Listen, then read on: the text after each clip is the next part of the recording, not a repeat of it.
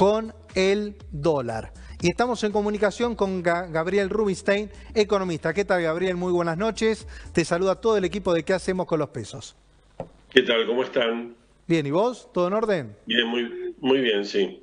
Bueno, me alegro mucho. Voy a explicar algo y después nos metemos de fondo, Gabriel, a ver cuál es tu opinión sobre, a ver, a vos te tocó ocupar un sillón dentro del Banco Central, imagino que en este momento está en el lugar de pese, no debe ser para nada, para nada cómodo. Primero analicemos qué pasó en julio. Ya todavía, digamos, recién terminó julio, pero récord de compra de dólares, los famosos 200 dólares, récord absoluto, veníamos tranquilos de enero a mayo, junio y julio se recalentó entre 700 y 750 millones de dólares, que es una cantidad de dólares impresionantes. Bueno, muchos pesos que están presionando al dólar. Sabemos que por motivo de la cuarentena mucha gente está gastando menos, los depósitos en pesos se están incrementando y parte de esos pesos excedentes que no están yendo al consumo están yendo al dólar en sus diferentes versiones. Primero una, obviamente va a los 200 dólares y después al resto de las cotizaciones. ¿Qué medidas se vienen? Ahora lo vamos a estar hablando con, con Gabriel en profundidad. Y miremos un poco el tema, una de las medidas que sabemos perfectamente que tiene la posibilidad el Banco Central dentro de la política monetaria es subir un poco las tasas de interés. Que esto fue lo que hizo. Del 30% pasamos ahora una tasa del 33%. ¿Cuál es el objetivo? Bueno, descomprimir un poco que en lugar de ir al dólar se vaya al peso. Ahora analizaremos si esta tasa realmente seduce a alguien, qué diferencia hay entre 30 y 33 para un inversor. ¿Cuál es el objetivo? Retirar peso del mercado, que en lugar de ir tal vez al consumo, que también le puede generar eh, inflación o un alza de precios, la idea es que no vaya al dólar, ¿ok? La idea es contener al dólar en la inflación. Y después que acá va a ser el gran trabajo que va a tener el Banco Central, que está relacionado con retirar pesos, para eso subiendo la tasa, a ver si la tasa va a seguir incrementándose, ¿ok? que está relacionado con la inflación. Digamos, la inflación también ayuda a retirar peso. Está claro que la inflación que se espera en adelante y que se incremente también ayuda a eso. Colocar deuda y regular los encajes del de, del banco, perdón, de los bancos, que eso también ayuda a que haya menos pesos en la calle. Bueno, Gabriel, te pregunto ahora, esto es muy breve, ¿cómo ves hoy la tarea del Banco Central? ¿Está aguantando para terminar con la renegociación de la deuda y a partir de ahí se vendrá o una aceleración de la devaluación o medidas más concretas? Bueno, yo esperaría un accionar eh, más concreto y más, más que nada mejor articulado. Es decir, por un lado, no es necesariamente que hay que esperar a que termine la negociación, pero en realidad eh, ya es una novela muy larga eh, las diferencias son mínimas con los acreedores, entonces en estos momentos, eh, como dirían los muchachos, garpa mucho más cerrar la negociación, discutir ese un dólar, un dólar y medio de diferencia que hay, partir la partir esa diferencia de tres dólares en un dólar, un dólar y medio, no es nada para el país, cerrar ese capítulo y presentar un programa, al gobierno no le gusta hablar de planes ahora, pero una estrategia fiscal, monetaria y cambiaria que sea clara. Y en lo monetario cambiario, ahí es muy importante eh, tener, eh, partir de un principio, la tasa de interés le tiene que ganar a la devaluación esperada. Es un principio básico de estabilidad financiera.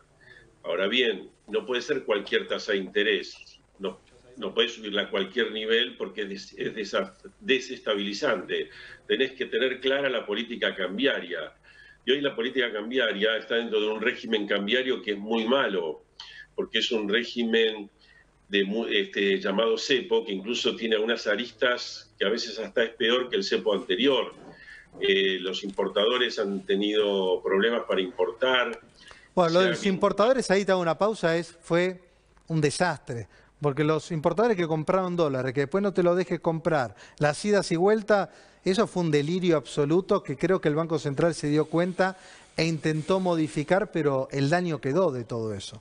Sí, sí, y en ese sentido es un sistema muy arcaico, muy, muy negativo, que solo se justifica en un día, digamos, como si fuera por un día, por dos días, en una situación de transición, pero estar conviviendo todo el tiempo con este sistema cambiario es desafortunado. Entonces, eh, y, porque implica también brechas cambiarias muy altas que, que conspiran contra cualquier eh, recuperación seria de la economía. O sea, hoy tenés que arreglar el, tema de deuda inmediatamente te diría, lo puedes hacer hoy mismo, pero yo te diría como para decir, bueno, arreglamos el tema de deuda que tanto están esperando, arreglar el tema de deuda, modificar el sistema cambiario. Idealmente, dentro de un control de cambios, sería mejor tener un dólar comercial más alto que el actual, por ejemplo, 20% más alto, y un dólar financiero completamente eh, donde todas las demás operaciones vayan ahí. Y ya el, atesoramiento ya ni siquiera haya estos 200 dólares por mes, sino que cualquiera que quiera atesorar, atesore en el dólar financiero. Bueno, eso es lo que decís, Gabriel, que es muy importante, y esto lo venían pidiendo también muchos economistas, y yo te vengo siguiendo, vos fuiste uno que lo venías planteando, que es ridículo permitir perder hoy 700 millones de dólares, 500 millones de dólares, cuando faltan dólares, que es una realidad, permitir los 200 dólares directamente. No deje comprar los 200 dólares y que la gente vaya por el momento al contado con liquidación o mm. vaya, perdón, al dólar bolsa directamente y que descomprima un poco las reservas. ¿Ok? Eh, me parece que va por esa línea. Vos decís que de acá en adelante estamos ante los últimos meses o últimos días de los 200 dólares y después directamente un tipo de cambio comercial y financiero como ya hemos tenido en otra época.